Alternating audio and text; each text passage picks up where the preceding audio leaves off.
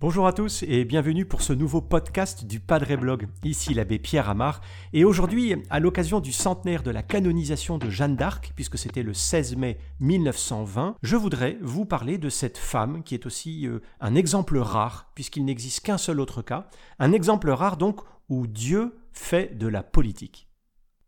Alors il faut d'abord se mettre dans l'ambiance. Imaginez qu'une fille de, 16-17 ans, parce que Jeanne ne savait pas sa date de naissance exacte, imagine donc une fille de 16-17 ans, une simple bergère de moutons, vienne aujourd'hui rencontrer le préfet de son département et lui dise Monsieur le préfet, donnez-moi un escadron de gendarmes et je remets à moi toute seule de l'ordre en France. C'est exactement ce qui s'est passé lorsque Robert de Baudricourt, le seigneur de Vaucouleurs en Lorraine, a reçu Jeanne chez lui. Et en entendant ces propos, il a dû sursauter. Écoutez bien, confiez-moi le commandement d'une petite armée, et je remets de l'ordre dans tout le pays, au nom de Dieu. Il a dû être frappé de stupeur, parce que celle qui venait lui dire cela, avec beaucoup d'aplomb, était une jeune bergère de 16-17 ans, donc, qui savait même pas lire. N'importe qui l'aurait violemment renvoyé à ses troupeaux avec une bonne fessée.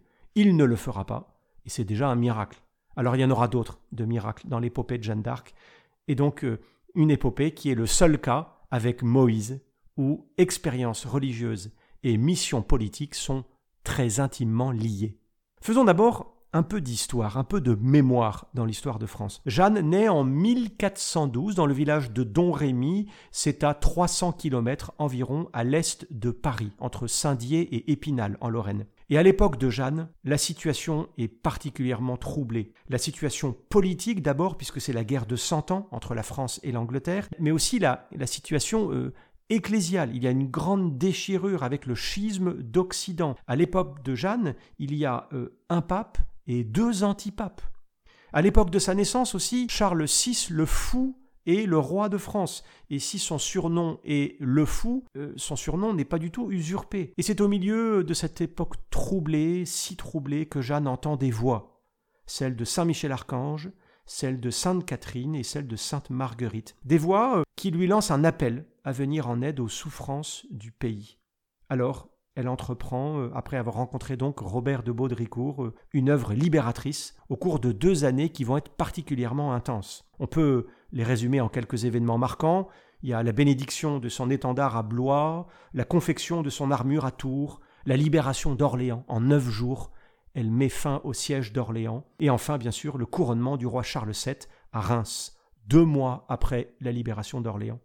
Et puis, ce sera la capture à Compiègne, et enfin son jugement par un tribunal de juges corrompus et sa condamnation pour hérésie à Rouen. Nous sommes le 30 mai 1431 et Jeanne d'Arc a 19 ans. 25 ans après sa condamnation à mort, un deuxième jugement posthume la réhabilite. Comme Jeanne d'Arc a fait justement l'objet de deux procès, le premier procès en, condamnation et puis le deuxième en réhabilitation, eh bien on sait beaucoup de choses sur sa vie. Le premier procès la condamne, le second la réhabilite 25 ans après sa mort et il est nourri et c'est très précieux du, témoignage de personnes qui l'ont connue, qui ont fait des batailles avec elle. Par exemple, sa propre mère témoignera à son procès de, réhabilitation. Et comme aujourd'hui, eh bien, les procès d'hier, euh, les débats, les déclarations sont, sont écrits. Il y a des greffiers. Et 600 ans plus tard, certaines exclamations de Jeanne d'Arc sont devenues euh, particulièrement célèbres. Certaines d'entre elles figurent d'ailleurs dans le catéchisme de l'Église catholique. Vous en connaissez certainement, comme par exemple Les hommes d'armes batailleront et Dieu donnera la victoire, ou encore Dieu premier servi, ou encore Jésus-Christ et l'Église, c'est tout un. Des très belles expressions qui nous montrent que cette femme qui n'avait aucune science avait en fait la science du cœur. Parlons justement de, de ce cœur, de ce cœur de, de la sainte, parce que la difficulté avec Jeanne d'Arc, c'est que on a fini par se faire d'elle une sorte de caricature qui nous cache un peu l'essentiel, comme si la chef de guerre nous empêchait de voir la sainte. Bien sûr, c'est sans doute parce qu'elle était sainte que Dieu lui a donné la victoire. Et pourtant, lorsqu'en 1920, c'est-à-dire il y a tout juste 100 ans, l'Église la proclame sainte, ce n'est pas à cause de ses exploits, ni de son rôle politique, mais à cause de sa sainteté. Et la sainteté de Jeanne, c'est un esprit d'enfance, qui ne veut pas dire enfantillage, mais un esprit de grande simplicité du cœur, semblable certainement à celui d'une autre célèbre sainte française, sainte Thérèse de Lisieux. Lorsque sa mission commence, Jeanne d'Arc est d'abord presque dans l'enfance. Et l'enfance, spirituellement parlant, j'insiste, au sens d'une sagesse intérieure, elle n'en sortira jamais. Les réponses qu'elle fait lors de son procès sont des réponses d'une simplicité d'enfant. Quant à sa science, si on peut employer ce mot avec Jeanne, hein, c'est aussi une science d'enfant. Tout ce qu'elle sait, elle l'avouera elle-même, c'est le Notre Père, le Je vous salue Marie et le Credo. Et encore, c'est sa mère qui les lui a appris par cœur. Donc si Jeanne avait le sens des choses de Dieu, elle le devait pour beaucoup à sa prière, pas au livre qu'elle ne savait pas lire. Elle le devait à sa prière, à sa prière régulière, fidèle, une prière selon le cœur de Dieu qui consiste certainement pas uniquement à faire sa prière, mais aussi à être en prière, à contempler Dieu en esprit, à vivre en sa présence, à s'entretenir sans cesse avec lui de façon très familière. C'est une forme de, contemplation qui est, qui est la vraie source de la science de Dieu. Saint Thomas d'Aquin, qui est le grand exemple des, théologiens, des penseurs de Dieu, et, dont la vie est, est, complètement différente de celle de notre héroïne française, Saint Thomas d'Aquin disait lui-même qu'il avait compris bien plus de choses en contemplant un crucifix qu'en dévorant la bibliothèque de son couvent. Jeanne ajoutait à tout cela, à sa vie de prière, une grande dévotion à Marie, aux saints, aux anges, ainsi que, et il faut le signaler, ainsi qu'un recours régulier au sacrement, tout particulièrement euh, la communion eucharistique, euh, à une époque où c'était pas vraiment l'usage. En gros, elle allait à la messe tous les jours et elle communiait tous les jours, ce qui est assez rare. Et du coup, elle se confessait aussi tous les jours. Mais, mais la clé de sainteté de Jeanne, parce que chaque saint en a une, réside bien sûr dans sa docilité. Un beau jour, des voix l'appellent, alors elle leur répond.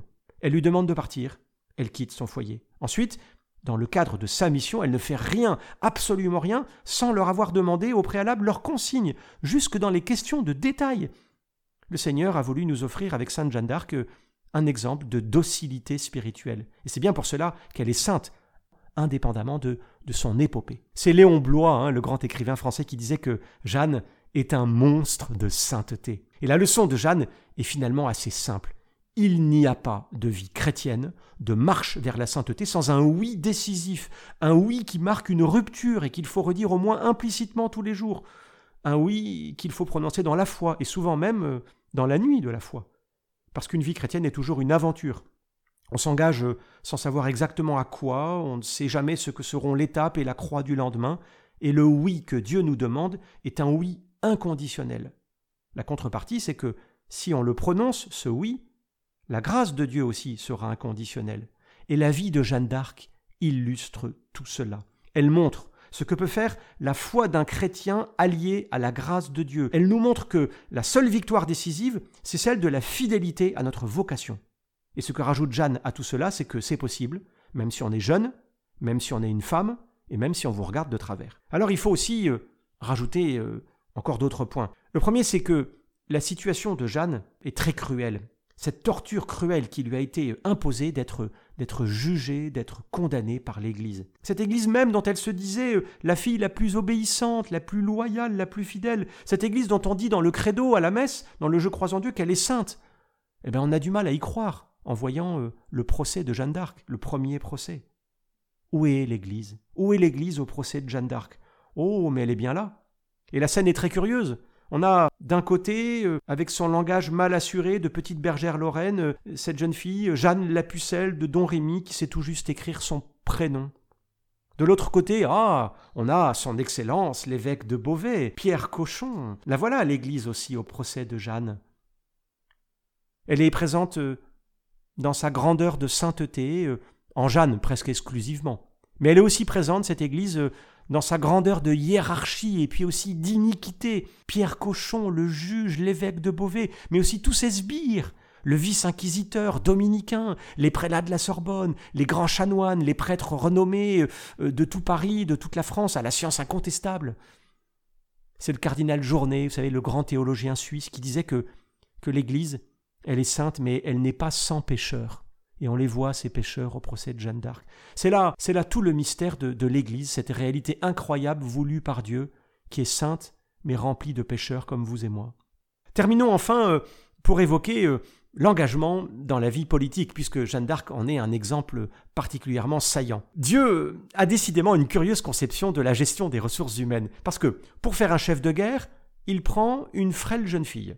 Pour une mission qui est éminemment politique, il prend une petite bergère illettrée et complètement ignorante de toutes ces choses-là. Dans un discours qui est resté euh, très célèbre et qui est gravé dans les mémoires, André Malraux, le célèbre ministre hein, du général de Gaulle, s'est rendu à Rouen le 31 mai 1964 pour les fêtes de Jeanne d'Arc. Il a su montrer en une belle formule à la Malraux hein, la force du courage de Jeanne, la paix de ses convictions et aussi la confiance dans l'action qu'elle a pu réaliser. Il a dit ceci en une phrase Dans ce monde où le dauphin doutait d'être dauphin, la France d'être la France, l'armée d'être une armée, Jeanne refit l'armée, le roi, la France. Il n'y avait plus rien.